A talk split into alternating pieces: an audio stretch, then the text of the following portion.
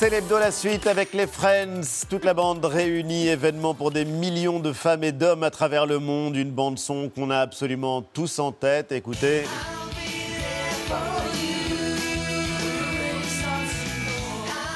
Friends, Friends que seul Jean-Michel Apathy n'a pas vu sur cette terre.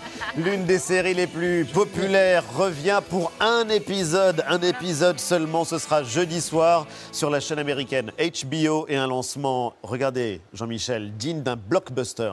Oh my God. Here we go. Where's the tissue box? The cast of Friends. Courtney still have her lines written on the table? We've literally just slipped right back. We regret. We have such a bond from this show. Were Ross and Rachel on a break? Yes. Yes. Yes. Bullshit. The first table read, that's the first time I laid eyes on any of you. Everyone was so perfectly cast. Yeah. This is from the one where everyone finds out. Oh! Oh! My eyes! I know. I remember I went to the producer of the show I was on, and he said, That show's not going to make you a star. Bonsoir Ava Bonsoir. et bienvenue, journaliste spécialiste des médias. Vous êtes la rédactrice en chef d'un magazine qu'adore euh, Antoine et Mais oui, qui est donc excellent dédié magazine. Excellente revue. Excellente au cinéma revue. Et, aux- et aux séries. et aux séries. Ça s'appelle French Mania. Vous connaissez Eva Rock et son podcast fait. sur Europe 1. Et vous connaissez Jean-Michel Apathy, qui ne connaît pas French. Je n'ai jamais vu Friends, je suis désolé. Il en Oh fallait un, c'est lui. Il ne sait ni Rien. qui est Joey, il ne connaît pas Monica, il vrai, ne sait vrai, pas qui est Phoebe. Non. Et voilà. Je ne sais rien. Alors que le reste du monde, le reste de la planète est mobilisé euh, à J-6 avant de découvrir un nouvel épisode de Friends, un épisode seulement, The Reunion. Oui. La réunion, je pense, ou les retrouvailles. Ça. Dans quel état êtes-vous? Ah ben, comme une folle, euh, Ah, j'imagine, comme le reste de la planète. Oui, oui. Dès qu'on a vu ces images, euh, ce trailer, euh, le cœur a battu la chamade. Et puis on a vu l'engouement vraiment sur les réseaux sociaux. hein. Les fans de la première heure sont toujours là. Mais pourquoi est-ce qu'il y a une telle excitation Eh ben, parce ce que ça phénomène faisait- à Jean-Michel. Allez-y, je vous écoute. 17 ans depuis euh, la fin du dernier épisode, la diffusion du dernier épisode. Et donc, on, on a beaucoup parlé de retrouvailles, de réunions. Il y a eu une rumeur de film, même à un moment, un peu euh, comme Sex and the City euh, l'avait proposé. Et puis, on se demandait si on allait retrouver bah, cette bande de copains sur le tard, un peu plus lointain, un peu plus loin dans le temps. Oui, Et beaucoup non. plus âgé. Voilà, et ça n'a pas été possible. Mais il y a cet épisode de réunion qui n'est pas un épisode traditionnel. hein. Il n'y a pas de trame Pourquoi c'est pas euh, Mais en fait, c'est un plus épisode une émission, en Ouais. quelque sorte, de retrouvailles, effectivement. Voilà, c'est il y a un, Un côté gala. un peu ma- marketing aussi, mais qu'on a envie de voir parce qu'elle est fait Madeleine de Proust, évidemment, et on a envie de voir tout ça. Donc, on, a- on va retrouver les six comédiens sur le plateau euh, de l'émission culte, de la sitcom culte. Donc, avec Il faut les présenter à Jean-Michel parce qu'il ne les connaît décors. pas, mais euh, il trois y filles, aura trois donc, garçons euh, qui, ont, qui vivent en colocation en fait dans deux appartements. On les rencontre, ils ont la vingtaine. fonction, voilà. Il y en a deux d'entre eux qui sont frères et sœurs, Monica et Ross. Mais sinon, c'est ça aussi la, la magie, j'allais dire, ou la particularité de cette sitcom. Euh, c'est que d'ordinaire, dans les sitcoms, c'est souvent des membres d'une même famille Exactement. ou euh, Ouais. des collègues de Ouais. bureau. Et là, ce sont des amis. Donc, ils se sont choisis des amis à New York, la ville où tout est possible. C'est une série qui est incontournable, je suis désolé Jean-Michel, dans la pop culture depuis Ouais. 25 ans. Qu'est-ce qui fait le succès, au fond, d'une bande de colocataires à New York? Mais tout, eux déjà, ces acteurs. Le casting. Six acteurs absolument incroyables qui, du jour au lendemain, quand même, sont devenus euh, bah, des stars Des stars, internationales. ouais. Voilà, six personnages ultra attachants aussi, euh, Enfin, qu'on aime dès le star en générique. particulier qui est Jennifer Aniston. Oui, mais les autres ont, ont tenu, euh, ont Mais tenu ça, aussi le, votre le niveau. euh, Oui. d'homme. Non, pas du tout, de spectateur euh, C'est la seule que je attentif. connais. David Schwimmer. C'est la seule que je connais. Les autres, David Schwimmer qui joue Ross est devenu réalisateur. Enfin, tous ont eu quand même une carrière à la télévision aussi. Et vous, vous Euh, à qui? Ah bah plutôt à Phoebe. Moi, je suis la farfelue de la bande, euh, qui joue de la guitare, qui chante Eva? qui pue le chat. Ouais, moi aussi. hein. Mais en fait, euh, bizarrement, j'aurais adoré être Chandler. J'aurais adoré être un des personnages masculins qui est un peu cynique, euh, qui a beaucoup d'humour. Voilà, Et Mélanie? lui. Euh, bah, moi, j'adorais Monica, mais parce que basiquement, comme toutes les petites filles ou les ados de la Elle est planète, chef de je la cuisine. trouvais exactement, Ouais. je la trouvais intelligente, Ouais. dynamique et très belle. Donc, Et très belle, comme le dit Antoine. Alors, c'est une série qui avait réuni des millions de téléspectateurs et de fans entre 1994 et 2004, une décennie où l'histoire s'est écrite, Jean-Michel, regardez. Come on, you're single. Have some hormones. See, but I don't want to be single, okay? I just, I just, I just want to be married again.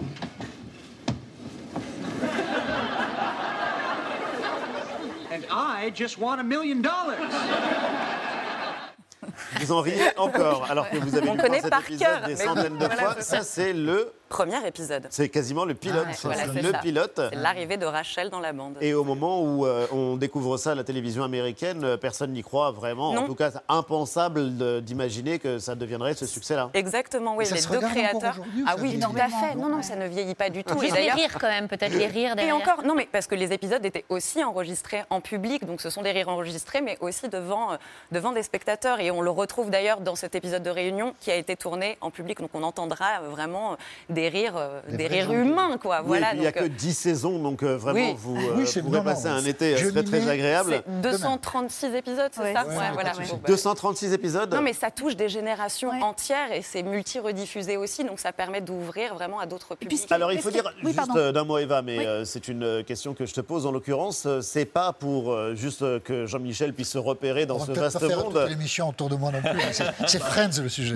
Je- Non, mais euh, On en l'occurrence, c'est une sitcom, c'est pas une série. Ça peut pas être rangé avec Game of Thrones sur Non, lequel vous avez fait. écrit. Ouais. Et que Jean-Michel aime beaucoup. Et que Jean-Michel a vu trois fois, Euh, ni euh, Les Sopranos, Non. ni euh, The. Wire. Non, non, non, on est vraiment dans une forme d'industrialisation de la, de la sitcom, c'est-à-dire qu'il y a une, des règles vraiment de fabrication avec le lundi l'écriture de, de l'épisode, le mardi une répétition, le mercredi on tourne. Enfin, c'est c'est vraiment c'est très très organisé et effectivement c'est enregistré en public.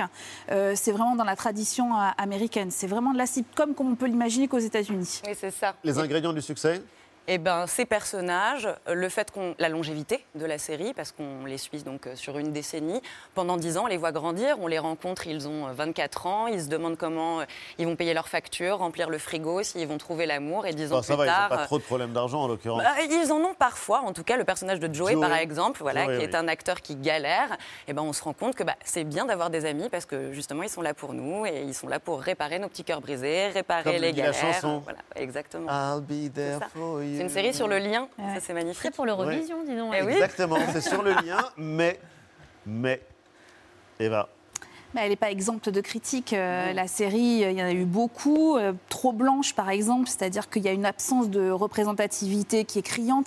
Il faut attendre, par puisse dire, oui. exemple, ouais, la saison 9 pour avoir un personnage noir, une femme, Charlie en l'occurrence. On a entendu aussi parfois des propos grossophobes, des propos homophobes, mais, mais paradoxalement, Ouais. c'est quand même la série où on a vu un couple de lesbiennes accéder à la parentalité, se marier, accéder à la parentalité. Euh, le père de Chandler qui est trans. On a vu aussi Phoebe qui porte des triplés, qui est mère porteuse pour son frère. Donc c'est des thèmes qui étaient en plus à l'époque, on est quand même au milieu des années 90, qui étaient rarement abordés dans les séries qui plus est sur, des, sur le ton de la, de la comédie. Donc je comprends euh, l'effet critique qu'on peut avoir, mais on a souvent tendance à réécrire l'histoire en quelque sorte, c'est-à-dire regarder avec nos yeux d'aujourd'hui ce qu'on n'a pas fait euh, en 1994. finalement. Ouais, voilà, comme Napoléon, ouais. exactement. Non, mais en l'occurrence, C'est toujours un peu le- facile le de faire euh, la Exactement. critique a Il faut posteriori. recontextualiser, effectivement, c'est une photographie d'une époque, d'une certaine télévision, et bien sûr que euh, la jeune génération qui découvre cette série bah, ne la voit pas avec le même regard euh, que quand on l'a découvert nous-mêmes, et donc se rend compte que bah oui, ça manque de mixité, ça manque de diversité, ça manque d'un personnage LGBTQ. euh, On ne voilà, toutes pas aujourd'hui. Aujourd'hui, on ne referait pas euh, la série comme Non, ça, je voilà. pense. Non, Voilà. ça c'est sûr. Et en plus, c'est vrai qu'elle serait probablement mieux réalisée parce que c'était une sitcom. Non, mais c'est vrai. qui Non, mais Oui, mais en même temps, la réalisation est très chaleureuse. Oui, Ouais. voilà, c'est pas Game of Thrones, il n'y a pas des, des millions qui de sont mis. film. Parce Non, que non, les fans l'ont attendu pendant des années. Il y a eu un film, par exemple. Pour Sex and the City. Pour. Sex and the City. Mais est-ce que c'est une bonne idée? Non. Non. C'était pas forcément une bonne idée. Non, Donc cette réunion que- est une bonne idée. Voilà. ouais. Ouais, c'est ça. Alors, on sait déjà quelque chose euh, sur. euh, Alors, on sait qu'ils seront là. On va retrouver les décors euh, classiques de, de la série. Là aussi, il y a un petit effet Madeleine de Proust. Et puis, il, va- il y a une liste de guests incroyables, d'invités, comme il y en avait d'ailleurs dans la série. On parle de Lady Gaga, de Justin Bieber, euh, alors de Tom Selleck, qui a été un, Un des un pires. acteur et un héros récurrent dans Friends puisqu'il jouait le petit ami Richard de, de Monica. Euh, voilà, David- énormément de guests. Ils seront il y aura également les deux créateurs de, de la série, euh, Martha Kaufman et euh, Crane. David Crane, qui seront présents, euh, ce qui est plutôt bien aussi de les entendre parler de la création de cette série. Mais voilà, et après on ne sait pas, c'est jeudi soir, c'est sur HBO, et on ne sait pas en France où est-ce qu'on va pouvoir la, Mais la oui, voir. pas encore. Toujours pas. Ben Non. non, toujours pas. Donc on lance un appel, je sais pas, faites Ah quelque oui. chose. Quoi. Ouais. Voilà, Parce que c'est une euh, Madeleine. de Proust. Je ne sais pas ce que Proust vient faire là-dedans, mais en tout cas, On peut lui faire confiance. on sera là. Et c'est assez euh, intéressant à observer comme phénomène, parce que c'est vrai que c'est un phénomène culturel et c'est un phénomène qui a profondément bouleversé la télé, la Oui. manière de la consommer et euh, cette fidélité année après année pour euh, des personnages que vous allez donc découvrir, Découvrir. Jean-Michel. Je vous le promets. Dès jeudi soir. Et on va maintenant passer euh, au prochain plateau. Vous restez euh, avec nous parce qu'il y avait un livre dont on voulait vous parler parce qu'il défend l'indéfendable. Vive le moche. C'est la journaliste de mode euh, Alice Pfeffer qui publie Le goût du moche chez Flammarion et elle est notre invitée pour nous en parler. Bonsoir Alice Pfeiffer et bienvenue. Bonsoir. Vous êtes journaliste mode et vous publiez, et c'est assez paradoxal, le goût du moche chez Flammarion. C'était l'envie de défendre l'indéfendable? Ah ouais. Ouais. C'est surtout un outil très très drôle en fait, parce que je me suis aperçue que si on est invité à un défilé de mode, on peut mettre la chose la plus laide au monde, et pourtant c'est plus moche, c'est avant-garde. Et ça, c'est une arme fa- fabuleuse. C'est-à-dire que le moche peut être transformé, Par l'intention, par la personne, Le par... regard qu'on porte dessus. Des claquettes avec un short, ça marche. Tout à fait, avec chaussettes. mode, Avec des chaussettes. Avec des chaussettes voilà. blanches. Ça, c'est très classe. Sinon, ça très se porte moche, mais pas c'est très classe. Sinon, non, tu peux pas. Voilà, faire première nouvelle. Alors, petit exercice de définition, qu'est-ce que le moche? Le moche, alors c'est pas exactement le contraire du beau. Le beau, il y a il y a une qualité presque biblique, de, de, de transcendantal, de sublime. Et donc le contraire du beau serait plutôt le laid, qui lui est terrible, qui est diabolique. Le moche, c'est son le vilain petit canard, c'est son petit frère dont on se moque gentiment. Et il n'y a pas un moche, il y a beaucoup de moches. Il va y avoir le ringard, il va y avoir le Ouais. vulgaire, il va y avoir euh, le raté, le, Le kitsch. démodé, le kitsch. Donc je fais par, euh, par chapitre une typologie de moche. Et euh, une grande revue parce qu'il y a énormément de choses qui s'y jouent dans le moche et c'est assez frappant de voir que le moche n'est jamais objectif. Autant euh, le beau, on a l'impression qu'on peut définir quelque chose de beau et que cette chose le restera pour l'éternité. Je sais pas, l'obélix de, de Luxor, par exemple. Mais en revanche, sa version euh, d'une marque de cristal très célèbre, euh, Swarovski, ça, Ça, pour le coup, c'est kitsch. Et euh, le moche n'est donc jamais objectif. Il est toujours lié à une classe sociale, à une communauté, à une époque, à un regard. Absolument. Par exemple, quand on parle de sexy, encore une fois, on s'aperçoit que quelque chose qui, pourrait, qui, qui serait vulgaire est en général une- un démarcateur de classe populaire. C'est une façon de dire c'est un peu trash, c'est nouveau riche, c'est parvenu, ça fait parvenu. Euh, tandis que quand c'est une fois de plus c'est réadopté par le, le- le prêt-à-porter du luxe, tout d'un coup ça devient radical, ça devient intéressant, c'est une proposition et c'est non plus quelque chose qu'on subit ou une erreur. Et ça, c'est la distinction de Pierre Bourdieu. C'est qui, lui, exactement la faisait distinction une de Pierre lecture Bourdieu. en lutte des classes, euh, de la manière dont on se aux objets culturels, de ce qu'on définissait comme beau, ce qu'on considérait comme beau et ce qu'on considérait euh, comme moche. On est déterminé c'est pas objectif et, indépendamment de nous, Antoine. Oui, on peut avoir aussi une autre définition du moche, celle que donne un historien du design que vous citez dans votre livre. Le moche serait une autre facette d'un même objet, autrement dit, un objet dont la fonction première ne serait pas d'être beau, d'être confortable. Par exemple, on peut penser là à, à trois types de chaussures. Euh, les Ugg, ces bottines en peau de mouton euh, retournées, les Birkenstock, des sandales orthopédiques euh, à l'origine, et dernier exemple, les Crocs, des sabots en plastique euh, qu'on a pu souvent voir aux pieds des infirmiers ou des infirmières, des objets rire. devenus à la mode, à tel point qu'ils ont influencé, vous en Non, parliez ça, il y a quelques instants, dans- la mode. Il y a la maison Balenciaga, par exemple, qui s'est inspirée des Crocs pour proposer des, des chaussures. On les voit ici à l'image. On en pense qu'on veut, ça vaut quand même 680 euros. Donc c'est beau. Près de Donc, 25 c'est beau, fois plus qu'une paire de, de Crocs. Comment passe-t-on de moche à tendance, Alice Pfeiffer? Il y, a- un exemple qui, est intéressant dans, ce que raconte Bourdieu, c'est qu'il y a, par exemple, euh, lors de l'aristocratie, c'était très à la mode d'avoir des tapisseries au mur. Un jour, une compagnie a découvert comment faire en papier, ce qui veut dire que toutes les classes ouvrières ont réussi à le faire. Ça, ça, ça a signé la mort de la tapisserie au mur pour, pour toutes les classes plus élevées, jusqu'à ce qu'il y ait un ruissellement vers le haut, jusqu'à ce que la classe en basse le rejette à son tour pour que ce soit réapproprié hein, et que ça, fasse un effet d'ascenseur. quoi. Donc pour que ce soit beau, il faut que ce soit presque à la limite de l'absolu indésirable dans la classe populaire, que même que la croque, si c'est aujourd'hui en bout de souffle dans les communautés redneck américaines par exemple, Oui. euh, n'en veuille plus pour que tout d'un coup ça devienne à nouveau quelque chose d'un peu sexy, d'un peu alléchant. Mais c'est euh, frappant, Mélanie. Toi, tu as été euh, assez Passionné du kitsch. passionnée du kitsch. non, mais c'est vrai. Mais le Comme kitsch, vous. c'est fascinant comme. euh, Bah, c'est fascinant. En tout cas, vous, vous racontez justement euh, votre fascination toute petite, euh, notamment pour les étagères de bibelots ultra kitsch que vous découvrez chez votre euh, vieille tante. euh, Agnuka, oui. Comment elle s'appelle? C'était Agnuka, une voilà. vieille dame hongroise, exactement. Et alors, vous écrivez que vous étiez ébahi par tant de beauté. Euh, du haut de mes six ans, j'y voyais une œuvre d'art, un trésor, le Louvre à domicile. Alors, vous adorez. L'expression euh, est géniale, mais ça, tous les gamins adorent. les chats porcelaines Larmoyant que j'ai offert effectivement quand j'étais petite à ma maman, je trouvais ça très beau. Elle les a jetés Je crois qu'elle ne les a pas jetés. elle craint, elle craint les représailles. Voilà, elle m'aime beaucoup. Les royalty mugs, donc euh, ces tasses avec des, euh, vous savez, des effigies euh, euh, à la royauté euh, anglaise, ou euh, les euh, faux plâtres euh, de David, euh, effets euh, faux marbre.